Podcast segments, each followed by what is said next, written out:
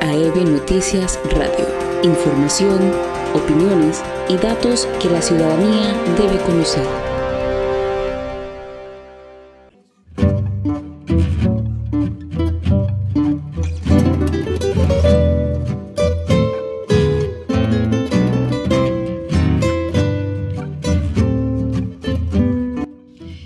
Primero de mayo, los y las trabajadoras de la educación y de todas las profesiones del Istmo conmemoramos un día de la clase trabajadora en medio de los tiempos de cambio histórico, no solo en materia de derechos como clase social, sino como parte de la especie humana al encontrarnos con una pandemia global de enorme poder biológico para extinguir a nuestra especie de forma sostenida.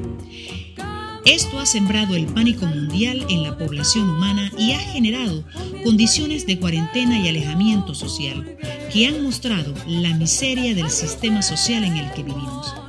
El hambre y la protesta social se han amplificado porque en muchos países la cuarentena ha equivalido a matar de hambre a la población empobrecida frente a la inanición institucional o los shows mediáticos de los regímenes políticos corruptos y decadentes que protegen los grandes conflictos de intereses del poder financiero.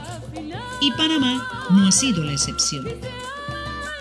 Los altos niveles de ausencia de políticas públicas del gobierno para gestionar la crisis solo se comparan con el aumento de los casos de corrupción institucional y estructural, incluso en el propio órgano ejecutivo. Los casos ya no se pueden contar con los dedos de la mano. La negativa del gobierno de aprobar el paquete de leyes como el de moratoria de algunos servicios públicos para garantizar derechos básicos, así como servicios financieros, muestra la cara sin maquillaje del régimen político corrupto que vivimos y su existencia parasitaria a través de la partidocracia y el presidencialismo cuasi monárquico que sufre el país. No sin razón, presidente Cortizo ha llenado sus discursos durante la crisis de un lenguaje belicista y como de dueño de la finca. Pero los panameños caen en cuenta frente al poder que ejerce el sector financiero y oligopólico que no es más que el capataz que intenta imponer el presente y futuro de esas mafias de la mezquindad y el egoísmo. Si bien la moratoria no es un mecanismo permanente para resolver la crisis, sí da margen de tiempo a la población para la reorganización social, para garantizar a mediano y largo plazo soluciones efectivas donde nadie tenga que pisar sus derechos para que otros vivan mejor. A esta idea la hemos llamado Plan Socioeconómico de Rescate de la Población idea enfocada en desarrollar un consenso político nacional de todos los sectores demócratas del país para lograr que el Estado panameño adopte una serie de medidas a mediano y largo plazo para garantizar funcionamiento y ampliación de los servicios básicos como la alimentación, el trabajo, ambiente, la política económica, la salud, educación entre otros aspectos significativos para superar la presente crisis y blindar al país con un Estado social de derecho fortalecido. Pese a ser un problema de vida o muerte, aquellos sectores empresariales antimoratoria de la mano del gobierno de Cortizo sí han impulsado una serie de medidas legales para reprimir con cárcel el creciente movimiento de protesta de los panameños, exigiendo respuestas del Estado para no morir de hambre. Frente a esos intereses antisociales de gobierno y algunos sectores empresariales, queda claro a la población del país que no hay esperanza posible de contar con un gobierno a las alturas de la situación y que logre superar la crisis de forma sostenible. Por ello, ya el panameño se empezó a organizar en sus barrios y comunidades para exigir sus derechos comunes muy conscientes de que solo el pueblo ayuda al pueblo. Desde la EVE seguimos extendiendo el mensaje de unidad entre las diversas poblaciones del país contra el régimen corrupto. Cuidado por la alimentación de calidad para la población en medio de la cuarentena, por el fortalecimiento de la educación y la salud pública, para lograr un país con democracia fortalecida. Hora de un buen café informativo con realidad educativa y proyección gremial de la Asociación de Educadores Veragüenses, AEBE. Información y análisis de fondo desde los intereses comunes de todos y todas.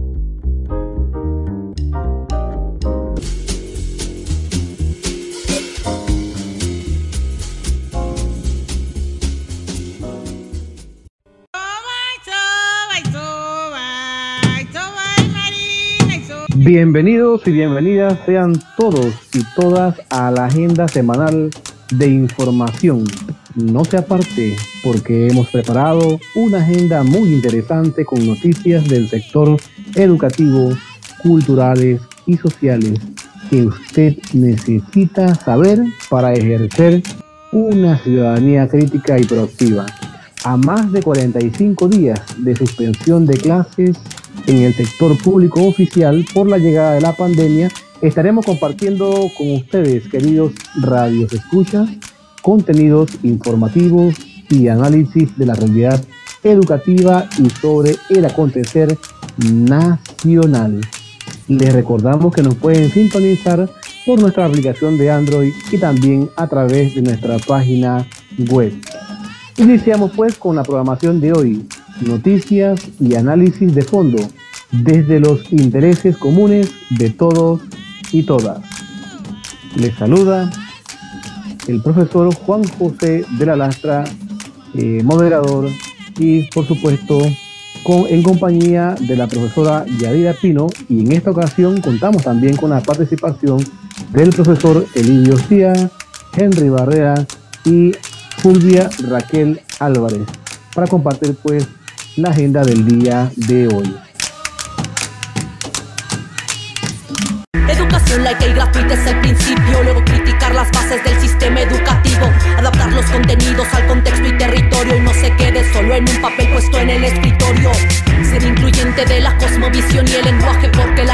Docente va más allá de dar clases, involucrar a la comunidad entera y el proceso de aprendizaje no es exclusivo de la escuela. Usos y costumbres, tradiciones, medio ambiente, dejar la competencia y apoyar la comunidad. Eso vuelve a las personas responsables de su gente. Si esto no incluye su reforma, entonces ¿qué quiere cambiar? Educación al servicio del poder o educación para el pueblo que la viene a defender. Si no hay consenso no se puede pretender que sea justo lo que desde arriba quieren imponer. Ámbito educativo.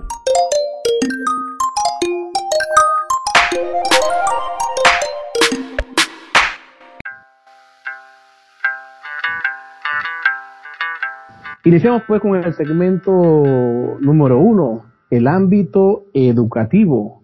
Justamente para esta última semana del mes de abril, prácticamente ya cuatro meses, vamos para cinco meses, eh, de lo que es el desarrollo eh, del año.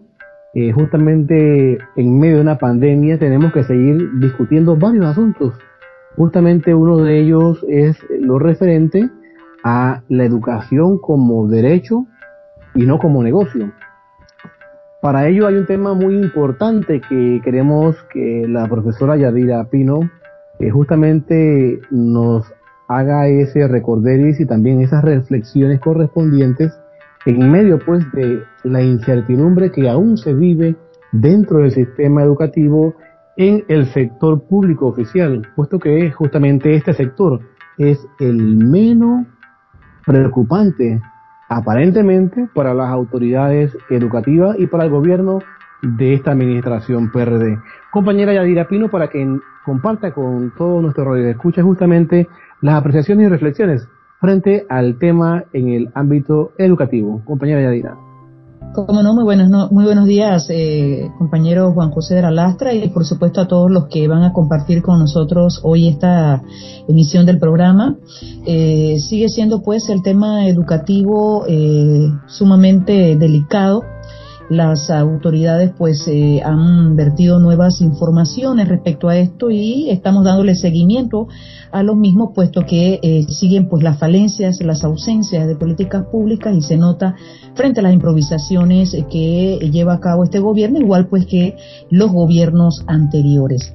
Bien, en el tema eh, de lo que es la educación particular, que es una de las que eh, pues ha dado bastante de qué hacer análisis y hablar eh, en esta pandemia porque se había presentado durante muchos, muchos años como, eh, digamos, lo, la educación, la educación ideal, como la panacea.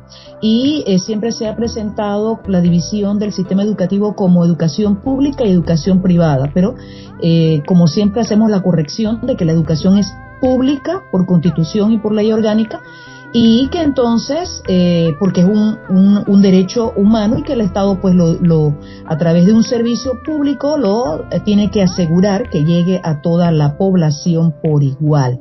Entonces se divide el sistema educativo en educación pública oficial y educación pública particular.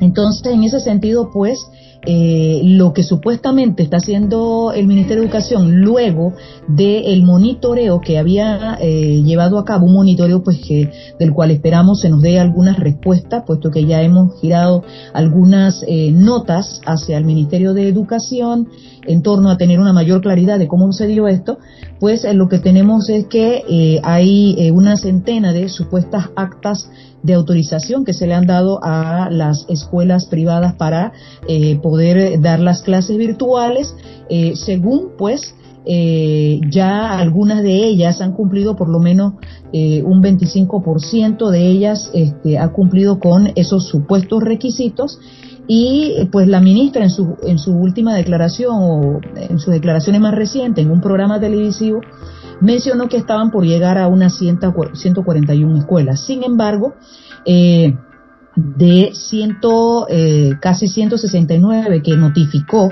eh, en última hora la, la encargada de la Dirección Nacional de Evaluación, son 169 colegios de esos.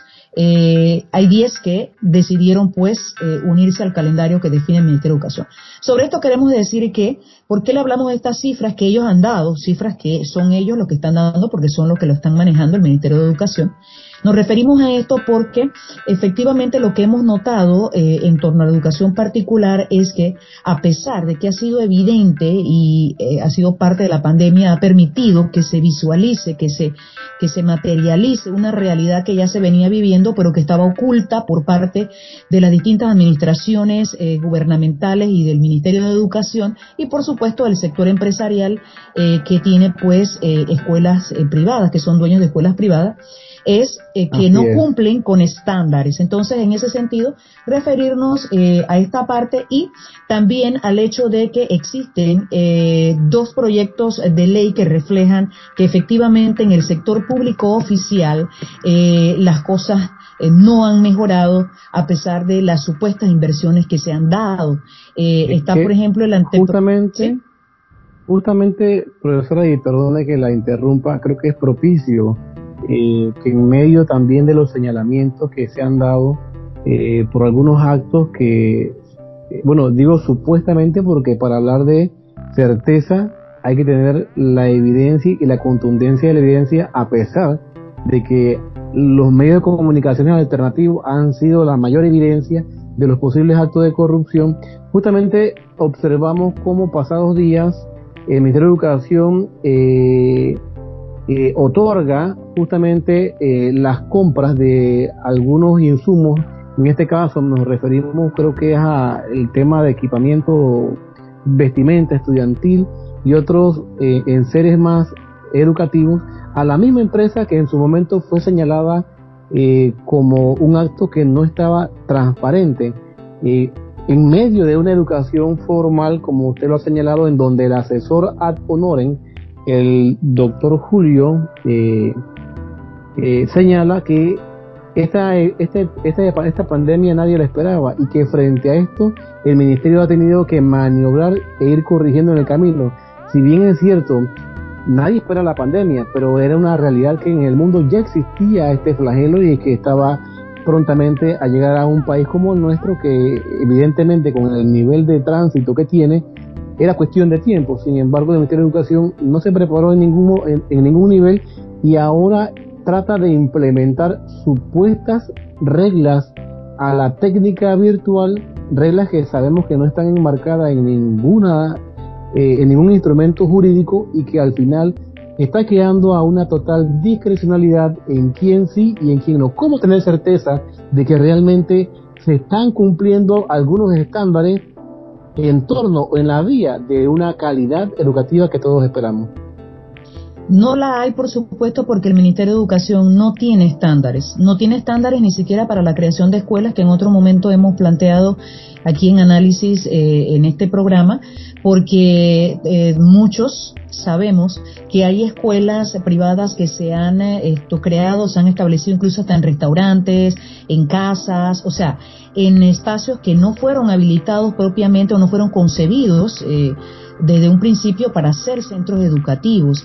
Así como no se reúnen esos estándares en el tema específicamente de estructura física, en el tema de cumplimiento de esto, lo que son el, lo que es el currículo, eh, en el planteamiento de esto, la dotación de recursos de calidad, y que más se han preocupado es por eh, cobro de matrículas excesivas, eh, de mensualidades excesivas y también, por supuesto, los llamados y famosos, eh, más acostumbrados ahora último, los donativos, que son pues definitivamente exuberantes. Entonces, eh, eso ha sido y no ha estado vigilado, supervisado por el Ministerio de Educación, existiendo una Dirección Nacional de Educación Particular que tiene todo, todo eh, el digamos, las funciones claras para poder intervenir en estos centros y llamar al orden y también que se cumplan estos estándares. O sea que si estas escuelas privadas, si alguna de las escuelas privadas no cumplen ni siquiera los estándares como escuelas como tales,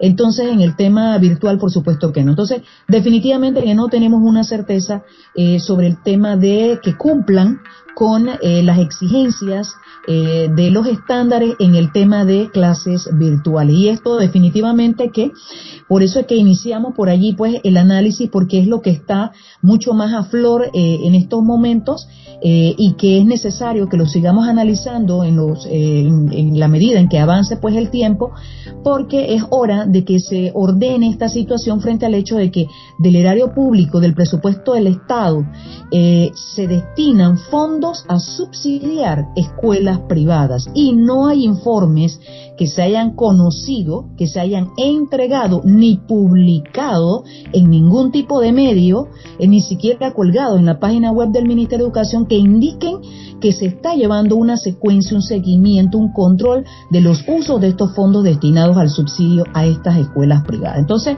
por eso es que seguimos tratando este tema, porque definitivamente hay que ordenar esta situación y que los fondos del Estado no sigan subsidiando más bien el bolsillo de un empresario o empresaria y que en realidad es necesario que si ese subsidio se sigue dando, vaya directamente a los estudiantes y se reciba en calidad de educación, que es lo que también hemos exigido por mucho tiempo hacia el área pública oficial. Y ahí nos íbamos a referir eh, para hacer eh, la comparación entonces que eh, esto en, el, en, este sector justo ahora durante la pandemia se han estado presentando dos anteproyectos de ley. El proyecto, el anteproyecto de ley el 436 que es para implementar en todas las escuelas públicas de difícil condición laboral y de comarca teléfonos públicos y cobertura cibernética. Este proyecto de ley nos dice claramente o nos o reafirma claramente a la población que ni siquiera, ni siquiera el acceso a la telefonía hay en estas áreas. Entonces, definitivamente hay eh, una mora, hay una, una deuda con eh, el sector público oficial, pero lo importante, lo que queremos rescatar de este anteproyecto es que está allí reflejado ahora en ley. O sea, eh, tuvo que suceder pues llegar una pandemia como el COVID-19 para que pudiesen darse este tipo de, de anteproyectos o proyectos de ley. Pero, pero, esto no quiere decir que está, la iniciativa puede ser buena, pero el problema está en que siempre se utilizan estos tipos de proyectos para de alguna manera crear oportunidades de negocio. Así como el anteproyecto de ley que eh, genera entrega de computadoras portátiles a las escuelas oficiales. Tememos, ojalá y no sea así. Si estos proyectos de ley se llegan a aprobar, nosotros esperamos, y para eso es necesario que apliquemos la auditoría social, que estemos allí vigilantes y exijamos como, como eh, organizaciones de la sociedad, del movimiento social, exijamos que haya un control y transparencia en el manejo de estos fondos. Era lo que quería pues agregar en, en este punto frente al hecho de que la educación pública oficial está mucho más desprotegida. Eh, esto realmente los fondos del Estado no han llegado y bien usted mencionó el, negocio de los útiles escolares, una persona, eh, pues eh, un empresario muy allegado al gobierno al, del partido PRD, al partido PRD, y que fue en una primera instancia favorecido con la contratación y qué casualidad que al supuestamente pues anular esto y llevar a cabo una licitación, pues es el mismo que es beneficiado con la licitación. Correcto. Entonces ahí se ve eh, lo que es pues el tema de la corrupción eh, y se utilizan pues fondos del Estado para favorecer a alguien particular, eh, pues ha llegado al, al gobierno en este momento, al partido gobernante. No sé si tiene alguna otra pregunta. Sí, como no, en medio de todo esto sigue entonces secuestrada una niñez y juventud del sector público oficial que aspira conjuntamente con el sector docente general eh, una educación que vaya en la vía de, la calidad, de mejorar de manera integral. Eh, pero esto es bastante difícil cuando tenemos gobiernos que se dedican justamente a cuidar eh, los intereses económicos de pocos, de pocas familias, y en cada oportunidad que vean eh, lo que se piensa enseguida en grandes negociados que al final privan de la posibilidad de que lleguen eh, recursos a las escuelas distantes de este país que aún son ranchos, que lleguen los recursos a las escuelas que ya tienen una edad eh, de cumplimiento de función como estructura y que hoy día se están cayendo siendo unas trampas de muerte. Y bueno, qué decir de la falta de organización y planificación frente a los eventos como el que estamos pasando.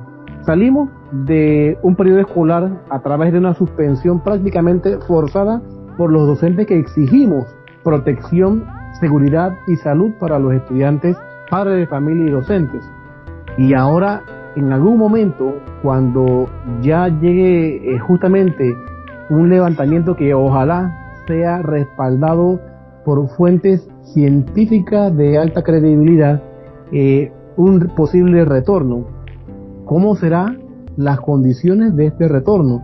¿Qué medidas que no ha anunciado el gobierno, ni mucho menos el Ministerio de Educación, eh, para la reapertura de las escuelas, eh, cuáles serán estas medidas? Para ello contamos también con la participación en estos momentos y le vamos a dar la oportunidad al profesor Elidio Ostía desde Panamá Oeste y también, por supuesto, a nuestro compañero eh, líder, batallador, al profesor Henry Barrera desde Panamá Este. Vamos con el profesor Elidio. Condiciones y medidas ante la reapertura de los centros educativos. Y también vamos eh, conjuntamente con ellos compartiendo con la compañera Yadira Pino. Compañero Elidio. Muy buenos días, queridos radioyentes, profesor Juan José de la Lastra, profesora Yadira Pino, y compañeros que hoy están participando de este su programa radial. Eh, sí, compañero José, hemos eh, estado viendo y verificando la información de fuentes totalmente fidedignas y hemos descubierto de que ya existe un protocolo establecido por la UNICEF, la OMS y la Federación Internacional de la Media Luna Roja y la Cruz Roja, donde es totalmente claro que y totalmente radical, por decirlo así, donde dictan directrices claras y prácticas para garantizar la seguridad de las operaciones a través de la prevención, la detención temprana y el control del COVID-19. Hay que, hay que resaltar que a su vez establecen que para la reapertura de las escuelas, tal es el caso de nuestro país, no entrañe ningún riesgo y tener en cuenta numerosas consideraciones de promover la salud pública, basada en la permisibilidad de que haya una sensibilización de forma paulatina en la población. Eso se ha adquirido, se debe de haber adquirido por parte de la población durante todo el periodo de confinamiento que se ha llevado en nuestro país. De, acuerdo a todo esto que, que, que hemos visto, se apuesta mucho a que el estudiantado sea el agente de cambio que promueva escuelas donde reine la salud y la seguridad, ayudando a lo que son las inquietudes y los miedos que ha causado la enfermedad en muchos. Otra de las cosas bastante eh, relevantes de este protocolo y que hay que aclarar a toda la población es de que sabemos de que vivimos en un país donde la educación, la salud y la desigualdad no es un tema que interese a las autoridades. Siendo así, ya teniendo las directrices claras, debieran de iniciar con este protocolo desde ya, porque sabemos de que hay muchos centros educativos que automáticamente que entren los estudiantes a la escuela provienen de diferentes entornos. Y no sabemos qué estudiante, qué estudiante de esto provenga de, una, de un hogar donde haya un caso positivo, donde hay un caso asintomático y este se pueda convertir en un agente transmisor. Sabemos de que uno hay que establecer política de aislamiento social. Adicional a esto, es claro el protocolo donde dice todos los gobiernos al reabrir un centro educativo tiene que constar con todo lo necesario para garantizar la seguridad de todo el personal docente, administrativo y educando de los planteles. La recomendación establece que ningún miembro de la comunidad educativa convaleciente de algún tipo de enfermedad debe de asistir al centro educativo. Hay que hacer de carácter obligatorio los constantes lavados de manos, pero sobre todo dotar al centro educativo de gel alcoholado, jabón y, lugares donde los estudiantes puedan lavarse las manos constantemente. La desinfección diaria, aquí vemos también cómo el trabajador de limpieza de los centros educativos eh, va a tener prácticamente sobrecarga, sabiendo de que ahorita mismo estamos en un cambio de gobierno y ya han barrido con todo el personal de aseo de diferentes centros educativos. La pregunta es, ¿qué va a hacer el Meduca ante esta situación donde muchas escuelas actualmente no cuentan con ese, con ese equipo de aseo para enfrentar este tipo de situaciones y de recomendaciones que han brindado estas organizaciones que anteriormente hemos dicho. Eh, lo que es promover el distanciamiento social, se habla de que entre pupitre de cada estudiante tiene que haber por lo mínimo un metro de distancia. Sabemos de que en nuestros centros educativos hay aglomeración, hay hacinamientos de estudiantes y al escuchar este tipo de recomendaciones que hacen las diferentes organizaciones mundiales, vemos de que en Panamá la pregunta es, ¿cómo se va a hacer?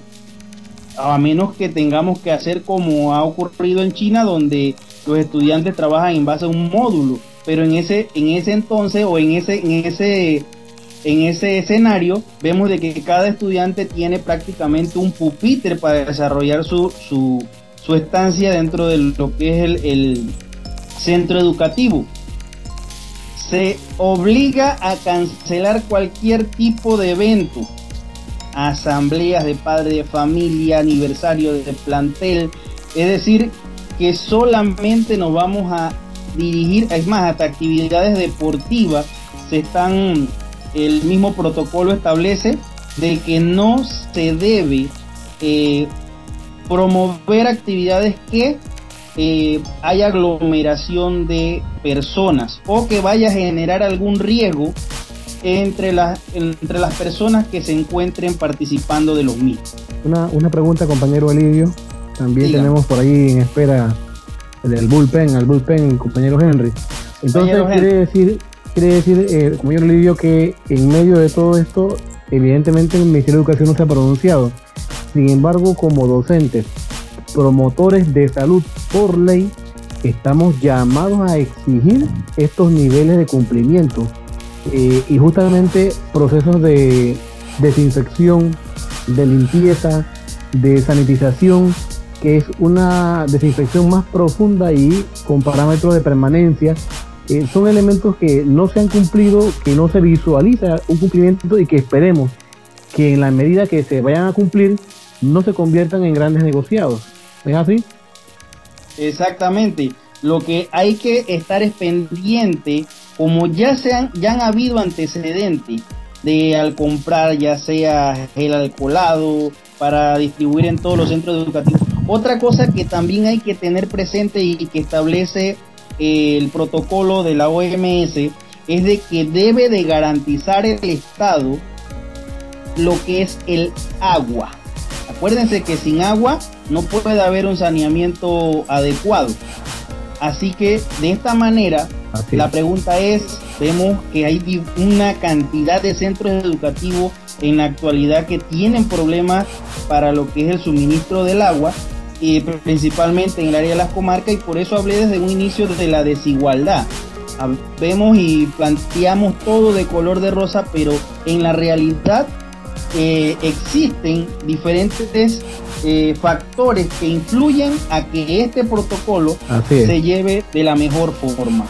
Así que, este compañero, de acuerdo a lo que usted acaba de, decir, sí, hay que, hay que estar pendiente, hay que cuidar mucho lo que son los recursos del Estado y aquí es donde debemos de, de buscar ese, ese, esa disque estrella, pero en mi, en mi, en mi, en lo mío personal siempre he dicho que es un cometa, porque ya parece como que cambió de, de, chip. Así que este, exacto. Así que compañero, le paso la, la Cómo no, gracias compañero Lidio, hombre. Sí, efectivamente es un análisis que estamos haciendo para cada uno de ustedes, eh, padres de familia, que tengan amplio, amplia visión de la perspectiva docente. También para eso vamos a dar la oportunidad a nuestro compañero y líder magisterial, compañero Henry Barrera. Y muy buenos días, eh, compañero Juan José de la Lastra, la profesora Yadira, la compañera Fulvia, compañero Elidio y a la comunidad educativa nacional, estimados radioyentes. Bueno, interesantísimo el tema a tratar, efectivamente. Eh, estamos viendo la, el probable retorno a clases. Sin embargo, esto no puede ser un cheque en blanco hacia las autoridades y estoy seguro que la comunidad educativa en general va a pedir informes, va a pedir cuentas para poder regresar de manera segura y ordenada a los centros educativos. Ya el compañero Elidio estuvo haciendo mención de algunos temas y protocolos importantes pero yo sí quisiera ir y ahondar en temas puntuales. Efectivamente, el docente panameño ha sido proactivo y nosotros hemos dado pues, muestras de eso y efectivamente si se hubiese cumplido con nuestra exigencia de hace años, muchas de estas cosas ya estuvieran resueltas. En ese sentido, por ejemplo, el tema del agua potable, eh, nosotros acá en el área de Panamá Este estimamos que el agua potable acá eh, al menos un 20% de los colegios son los que cuentan con agua potable.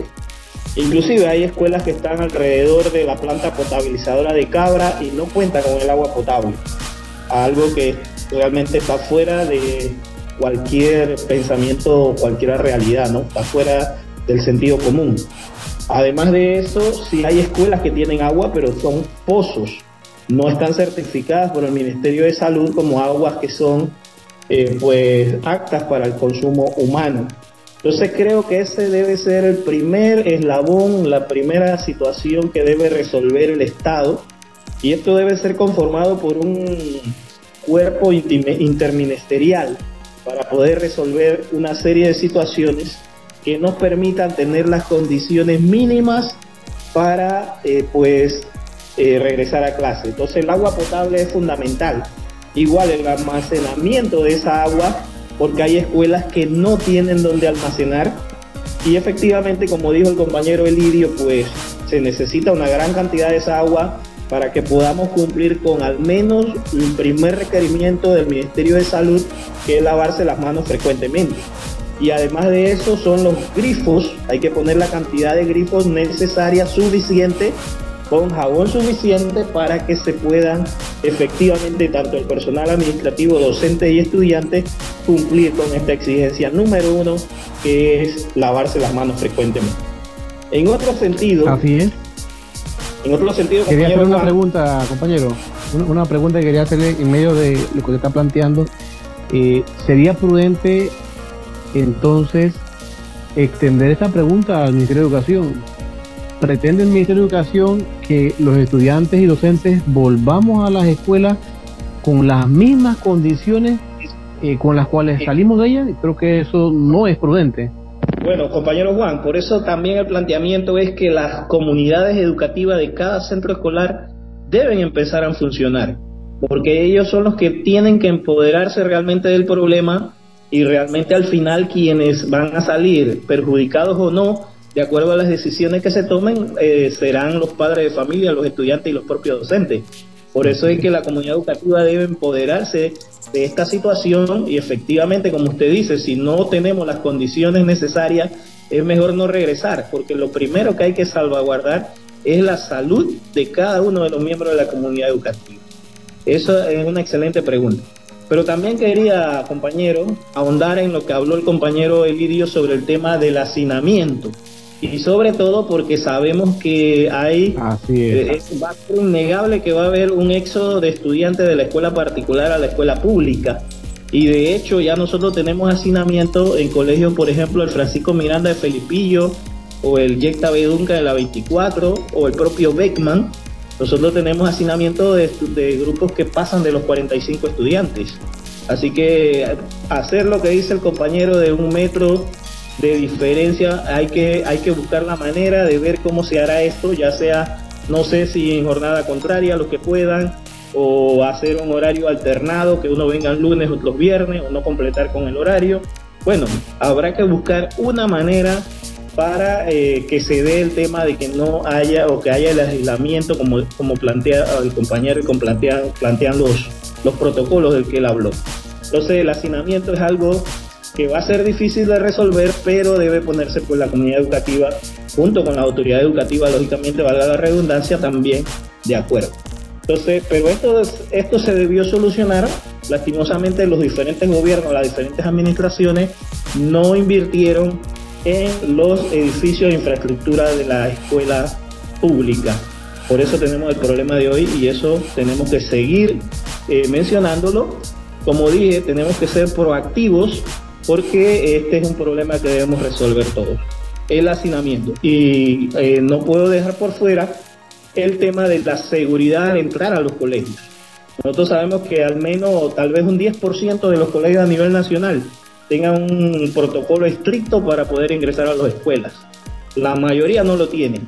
Entonces en este momento hay que buscar el personal, hay que darle un entrenamiento, inclusive hay que ver cuáles insumos se necesitan para poder entonces salvaguardar quién entra y quién no entra al colegio. No, definitivamente que tal vez hasta donde sea posible poder utilizar los termómetros digitales, ¿no? Porque si en otras instituciones se están utilizando, ¿por qué en la escuela pública no se puede hacer? Creo que eso también sería fundamental. Entonces, eh, creo que estos planteamientos, compañeros Juan, compañera Yadira, compañeros, es porque efectivamente, como usted lo dijo, queremos nosotros eh, bueno, ser esa voz para que los radioyentes, los compañeros, las personas que nos escuchan, también de su opinión y todos juntos podamos pues esto, buscar las mejores ideas que nos permitan el seguro retorno a, a nuestros salones de clase. Bueno, efectivamente lo que han planteado los compañeros es muy importante. Eh, hay, una, hay una cita eh, de José Martí y creo que cae como anillo al dedo. Educar es depositar en el hombre toda la obra humana que le ha antecedido. Es hacer a cada hombre un resumen del mundo viviente hasta el día en que vive. Es ponerlo a nivel de su tiempo para que flote sobre él y no dejarlo debajo de su tiempo con lo que no podría salir a flote. Es prepararlo para la vida. Y de esta experiencia tenemos que aprender todo. Y el, gobierno, quien administra el Estado, tiene que ser consciente de que no puede dar pasos en la misma vía que lo ha venido haciendo en estos últimos 30 años.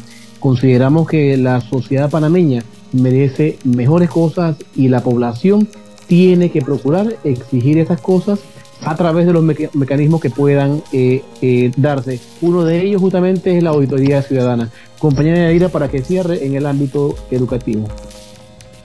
Sí, eh, en torno a esto, pues definitivamente hemos elaborado toda una serie de cuestionarios para precisamente tanto el Ministerio de Educación como el MINSA puesto que todo plan de emergencia, ante una situación de emergencia eh, nacional, como así lo han eh, decretado pues en este país, pero frente a una situación de urgencia nacional, que es otra forma de eh, esto plantearlo, es necesario concebir en el tema de salud pública, que es un tema muy amplio, el tema de salud pública pues muy abarcadora, contempla principalmente el tema de prevención. Eh, una vez, pues, eh, el tema de las enfermedades es algo que no se puede controlar del todo, entonces está la parte o la fase de eh, atención y curación. Pero aparte de esto está el tema de la reparación. Y sabemos que en este tema del COVID-19 quizás se quedan en la parte solo de comprobar si las personas pues han logrado esto, ya no contienen pues el virus, no lo tienen, están pues eh, fuera del, del, contagio, pero no hemos visto un trabajo con respecto al tema de la reparación. ¿Por qué hablamos de esto? Porque precisamente al levantar una cuarentena requiere que el plan de emergencia inicial contemple o planes de gestión de riesgo y dentro de esos planes de gestión de riesgo también contemple planes de sanitización que es un proceso bastante complejo en el sentido de no que no se pueda lograr, sino complejo porque hay que cumplir con una serie de fases. Como bien usted mencionaba hace un momento, el tema de limpieza, que es una remoción eh, ¿sí? de lo que puede eh, estar en las superficies en la parte física, material de los espacios donde conviven pues, los seres humanos. Está el tema de la sanitización que eh, incluye pues el uso de lo que son una serie de químicos para poder liberar a la superficie de los gérmenes. Y está la desinfección que consiste entonces en matar esos microorganismos que pueden causar enfermedades. Por eso es que decimos que es un poco más, eh, más complejo y, no vemos dentro del, no vemos en las autoridades acciones eh, que visualicen que estén trabajando en esto. Entonces, las preguntas que le eh, hemos eh, pues hecho al Ministerio de Educación y al Ministerio de Salud también van en torno a si hay un plan eh, de emergencia que contempla un plan de sanitización, sí, dentro de ese plan de sanitización hay programas de salud y seguridad.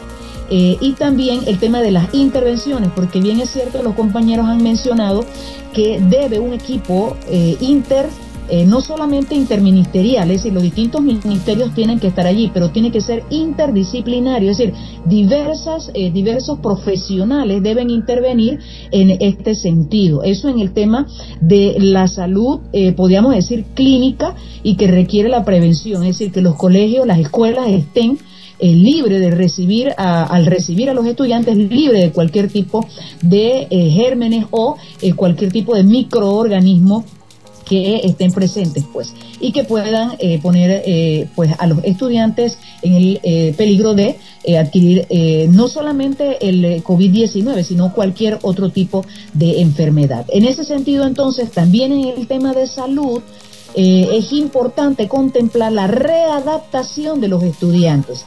Eh, eso para agregar, porque los compañeros ya han mencionado elementos físicos y demás. Entonces, le agregaríamos el tema de la salud psicosocial. Esto es sumamente importante porque los niños, las niñas y los adolescentes han estado sometidos a un confinamiento por más de un mes, dos meses, y de aquí a que se vayan a reactivar pues las actividades eh, económicas y que en esto entre la eh, educación, entonces ha pasado ya mucho tiempo donde los niños, las niñas y adolescentes, repito, han estado confinados, no han podido estar desarrollando sus actividades como normalmente lo hacen y por supuesto que esto requiere de una atención psicológica, eh, o sea, de parte de eh, psicopedagogos, psicólogos y también trabajadores sociales. Es decir, que se requiere que al entrar una vez, o sea, todo este plan de emergencia debe contemplar una reorganización del personal eh, docente, del personal administrativo con la intervención de otras profesiones que deben ir de la mano acompañando a que readaptar a los estudiantes al proceso educativo y también y poder eh, eh, visualizar o ver, detectar cualquier otro tipo de situación fuera del, del tema de confinamiento, las afectaciones que pueden tener los estudiantes con respecto al tema de abuso, maltrato, de violencia intrafamiliar que se han estado dando en los hogares durante todo este tiempo, porque esa parte tiene que ser atendida igual que eh, ver también el tema de la situación económica de los padres de familia que son los responsables o las personas con quienes viven los estudiantes del de, eh, ingreso familiar y que ha estado afectado por definitivamente la suspensión de los contratos o el desempleo eh, eh, o la suspensión de labores que ellos han podido, han tenido que hacer ante las medidas que se han implementado. Entonces, eh, por allí, pero tendríamos que en otro programa poder seguir profundizando esta temática porque realmente son muchos aspectos que tienen que considerarse dentro de este plan de emergencia, dentro del plan de sanitización y por supuesto dentro de un plan de readaptación psicosocial de toda la comunidad educativa, porque también pues estarían los docentes, estarían los administrativos y demás que eh, deben pues eh, tener un manejo mucho más comprensivo eh, al reanudarse pues las clases. Y estas son las cosas que son mucho más sensitivas dentro del proceso educativo y que van más allá de si se quiera o no se quiera entrar a esto, las escuelas por el tema eh, sanitario. O sea, el tema sanitario es completo con todo pues lo que hemos venido a mencionar, eh, eh, que complementa lo que ya los compañeros han mencionado esto respecto pues a la preparación. Consideramos entonces, profesoras, que hay que dedicarle un programa entero para que la ciudadanía tenga total conocimiento de esta materia, justamente porque es un asunto que nos atañe a todos. La seguridad, la salud el bienestar de la población estudiantil está en juego, igualmente de padres de familia y docentes. Con este comentario entonces damos finalizado el ámbito educativo. Bien, entrando entonces eh, como parte de la agenda en este ámbito gremial, eh, rápidamente eh, veamos algunos elementos o aspectos de movilización y de accionar gremial que ha mantenido justamente la base docente de compañeros a nivel de la República que mantienen una brigada docente.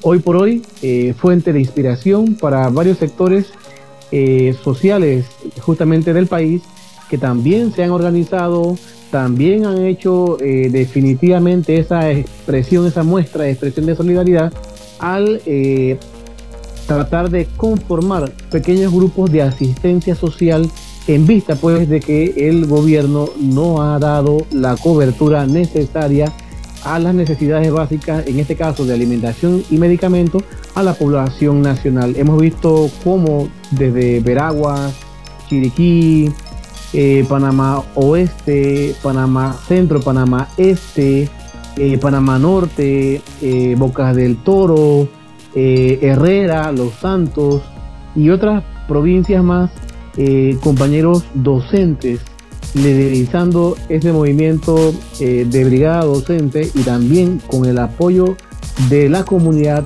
han dicho presente, eh, reiteramos frente pues al abandono de las comunidades y de la población más vulnerable por parte de las autoridades. Rápidamente, compañera Yadira, para que nos dé usted un pequeño esbozo de lo que ha sido la semana eh, no concerniente a las actividades de la brigada docente. Como no, profesor, eh, los eh, compañeros y compañeras integrantes de la brigada pues siguen desplazándose a nivel nacional con esta ayuda pues humanitaria, atención pues cuidados humanos hacia una población que ha sido afectada por el COVID-19 en el área de Chiriquí, la comarca, compañeras que laboran en áreas pues, muy apartadas en el área de la comarca han estado en el área de Chiriquí, pues dando esta asistencia a eh, diversas familias. Eh, también pues acá en el área de Veragua se ha estado moviendo eh, pues hacia diversos lugares eh, específicamente, pues también se han podido estar viendo personas con enfermedades eh, crónicas y personas eh, con enfermedades, pues ya con terminación, pues enfermedades terminales.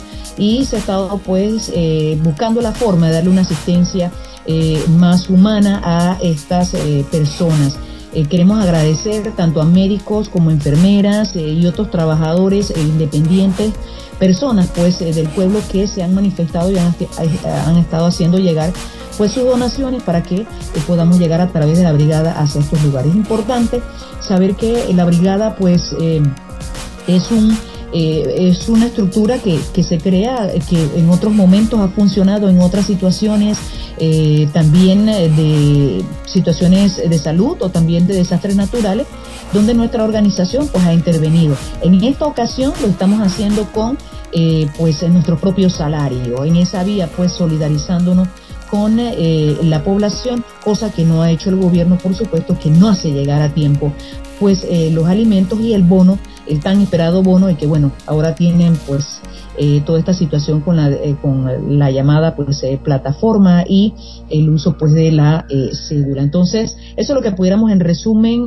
plantear de que la brigada se ha estado moviendo no solamente pues en el área de Veragua, específicamente no solamente en Santiago, sino también en algunos distritos a través de algunas personas, trabajadoras, trabajadores que van hacia estas áreas y nos ayudan a movilizar hacia allá pues estas estas, eh, estas, estos paquetes, estas bolsas, estas cajetas de comida que hemos, que se han estado pues eh, elaborando para hacer llegar a la población. Es lo que podemos referir en torno pues a la brigada. Agradecemos a todas esas personas, a todos esos compañeros y compañeras que han estado pues colaborando y siguen sumándose porque hay algunos que el día de hoy pues eh, estaban por hacer llegar y en la semana, durante la semana siempre están pues en contacto para hacer llegar sus donaciones. Bien, en el ámbito social, puntualmente trataremos tres aspectos rápidamente. Uno de ellos, pues hay que hablar de la renuncia del viceministro de la presidencia frente a eh, las exuberantes compras y otros más que han salido eh, justamente en esta semana. También hablaremos un poquito, eh, tendremos la participación del doctor Santiago Elías González, del, Departamento de Soporte Técnico del Centro de Salud de Santiago de Veragua con el tema del COVID de Veragua, en Veraguas y la atención a pacientes con cáncer en Veragua. Y también, por supuesto, hablaremos un poquito de las diferentes manifestaciones que se han mantenido a pesar de los intentos del gobierno de apaciguarlas a través de las movilidades de pago de bonos de bonificación que para algunos eh, es suficiente, para otros eh, señalan que no es suficiente o que no llega a toda la población. Para ello nuevamente vamos a contar pues con la participación de la profesora Yadira Pino y del doctor Elías González. Cómo no, profesor Juan José, en este sentido, pues queremos eh, reiterar que el tema de la, medicina preventiva es la que realmente pues eh, mantiene, si se hace mediante políticas públicas, eh, es la que logra que la mayor parte de la población pueda tener salud, pueda tener una vida digna, unos niveles de vida pues eh, aceptables de acuerdo a lo que han establecido organismos internacionales como eh, la OMC, eh, la UNESCO y la ONU. en este sentido, pues, aprovechando que ya usted menciona también que va a estar con nosotros el doctor, es importante el tema de la promoción en salud y la atención primaria. Son básicas para el tema de la prevención y por eso es importante que nosotros volvamos hacia esta práctica, le demos mayor importancia a esta práctica porque es lo que nos va a corresponder con este tema de volver, de reanudar pues las actividades humanas. Sí, es correcto el tema de los escándalos que esto han pues esto eh, digamos eh, desfilado, han danzado durante este tema, durante esta situación de la pandemia del COVID-19 eh, es realmente preocupante y bueno, ya lo hemos planteado en otros momentos como el régimen político eh, corrupto se vale de todas las situaciones, no importa que en este caso eh, sea la educación o sea la salud, eh, aprovechan los momentos para efectivamente justificar actos públicos, ya sean licitaciones o contrataciones, o compras de equipos o insumos, que en este caso pues se trata del tema de salud, lo han aprovechado para de esa manera justificar sobre costos eh, darle concesiones o licitaciones a amigos, a copartidarios, eh, a personas que han pagado campaña y esto definitivamente que eh, esto evidencia una vez más que el régimen político no respeta, no respeta la, la situación, la crisis que se viva o la situación que esté viviendo de problemática de parte de la población o de la sociedad. Entonces estos escándalos forzados por la presión pública, la sociedad, el pueblo en las redes sociales a que autoridades, como en este caso, pues usted lo mencionó, el viceministro de la presidencia, renunciara. Esto no vale, no es suficiente. Lo que necesitamos es una auditoría eh, social que permita la participación organizada del pueblo, que permita darle un seguimiento al comportamiento ético de los funcionarios, de los empleados públicos de alto nivel o en altos cargos y que tienen la gran responsabilidad de administrar el fondo, el patrimonio del Estado, es decir, lo que se recaba, lo que se reúne y que se convierte pues en los fondos del Estado para distribuir a las diversas necesidades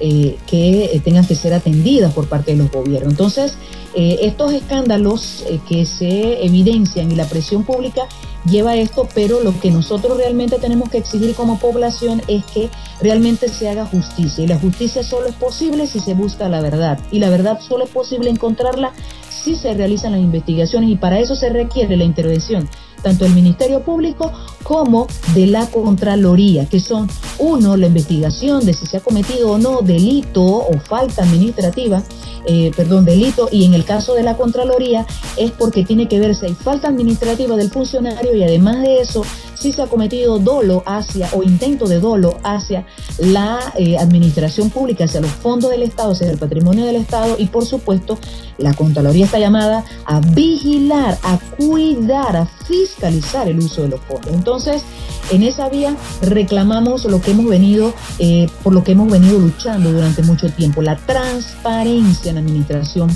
pública, eh, sobre todo los fondos del Estado. Y por supuesto contra la corrupción. Ha sido pues uno de nuestros nortes y lo hemos demostrado en el camino como estructura de la Asociación de Educadores eh, Veragüenses. Entonces está el tema de que pues no se sancionó, no se llevó a cabo la aprobación de la ley que había sido presentada. También queremos pues mencionar esto nada más, el tema de que eh, la ley, que el, proyecto de ley, anteproyecto de ley que se había presentado por parte de esto, el Ministerio de Seguridad eh, y Gobierno de Justicia sobre eh, la, la, condena de 5 a 8 años para aquellos que estuvieran relacionados con vandalismo o situaciones vinculadas a las manifestaciones, pues no se aprobara en la Asamblea Legislativa. Esto también producto de la presión en las redes sociales por parte de la población. Entonces, definitivamente que eh, hay una afectación a los derechos humanos, hay una afectación y sobre todo queremos eh, también mencionar el tema de que ya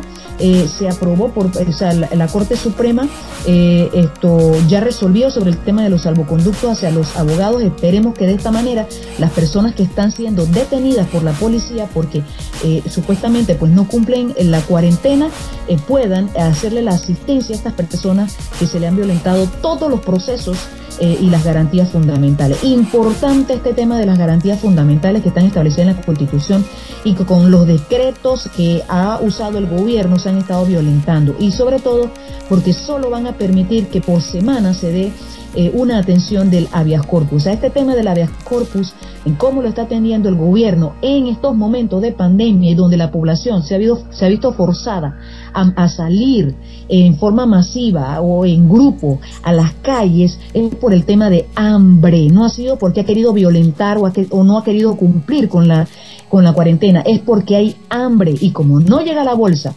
ni el bono o el bono es selectivo, definitivamente hay una población que por hambre está saliendo a manifestarse, a reclamar que el Estado, que tiene el deber de darle las garantías, de darle eh, trabajo, salud, eh, alimentación, educación y demás, entonces definitivamente no lo está cumpliendo.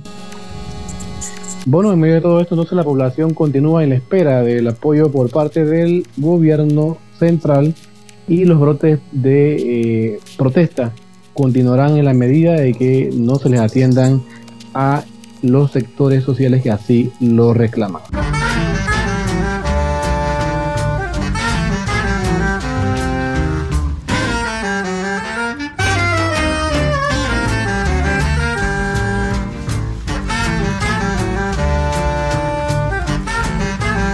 Bueno, en el segmento de Defensoría Laboral solamente recordamos, queremos recordarles a los docentes del país que pueden seguir enviando sus consultas al WhatsApp del sistema de Defensoría Laboral al número 6525-3989. Envíe su consulta en, texto o en audio, identificándose con sus generales, cédula, centro escolar donde labora y describiendo con detalle sus problemas laborales, sean de carácter individual o colectivo el sistema de defensoría laboral responderá y orientará a la brevedad posible según la premura del caso. Bueno, ha llegado un segmento muy importante y esperado por cada uno de ustedes. El segmento Feliz cumpleaños.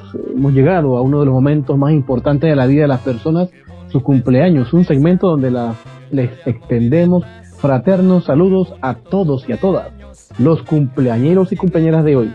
Y por supuesto le deseamos y le dedicamos a través de esta hermosa melodía de fondo muchas felicidades. Para ello tenemos a la compañera Fulvia Raquel Álvarez que nos compartirá los cumpleañeros de la semana. Compañera Fulvia. Amigo, prende esa brindemos que seas feliz, amigo, sopla esa.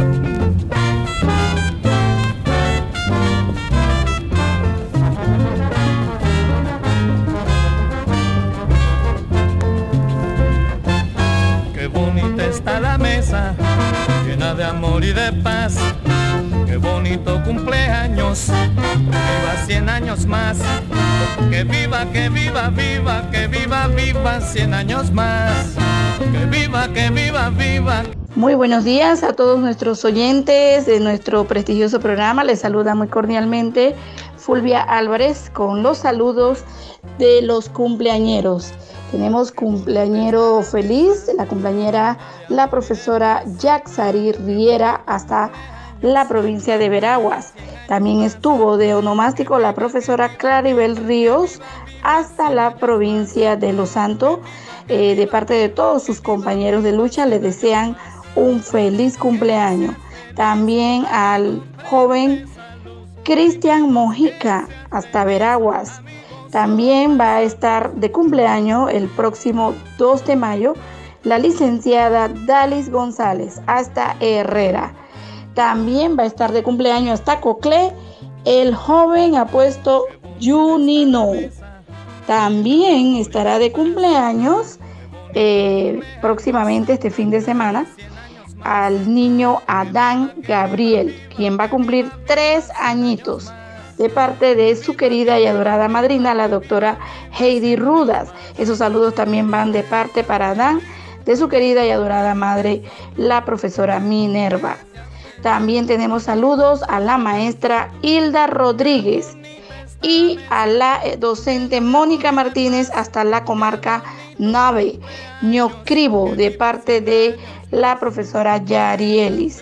Saludo también a todas las secretarias en el mes, en la semana de la secretaria y también el saludo respetuoso a todos los jefes, sobre todo esos jefes que con amor y entrega sirven con honestidad a nuestra querida patria.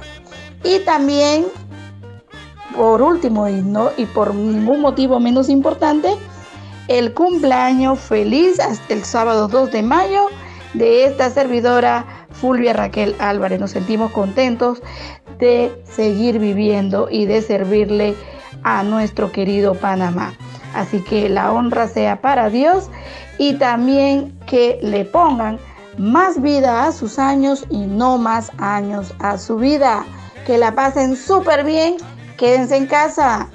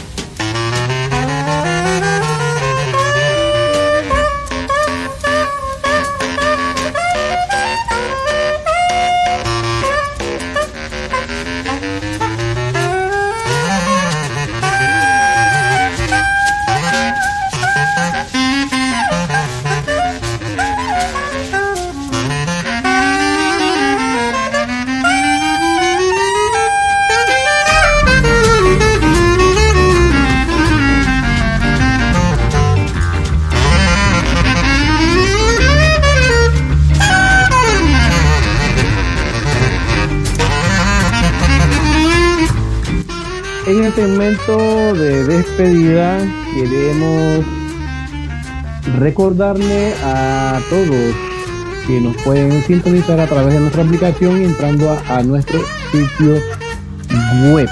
Recordemos que justamente para mantener una ciudadanía proactiva necesitamos conocer la información y justamente se la compartimos en este subprograma. Nos despedimos con las consignas de la digna lucha de los docentes panameños por una educación pública de calidad. Quien no se atreve a educar, no merece, no merece educar. Derecho que no se defiende. Derecho que se pierde. Para luchar por nuestros derechos tenemos que conocerlos. Nos vemos en una próxima ocasión.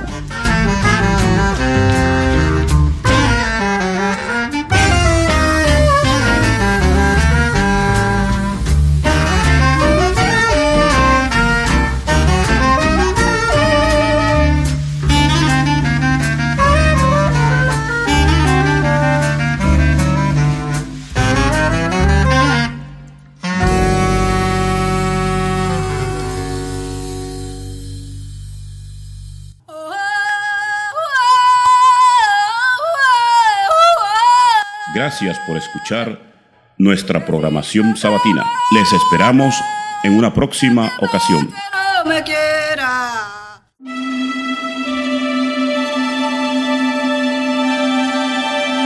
AEB Noticias Radio. Información, educación, culturas. Sigue la programación de AEB Noticias. Descarga nuestro app. Suma tu proyecto de audio o podcast a la programación de AEB Noticias Radio.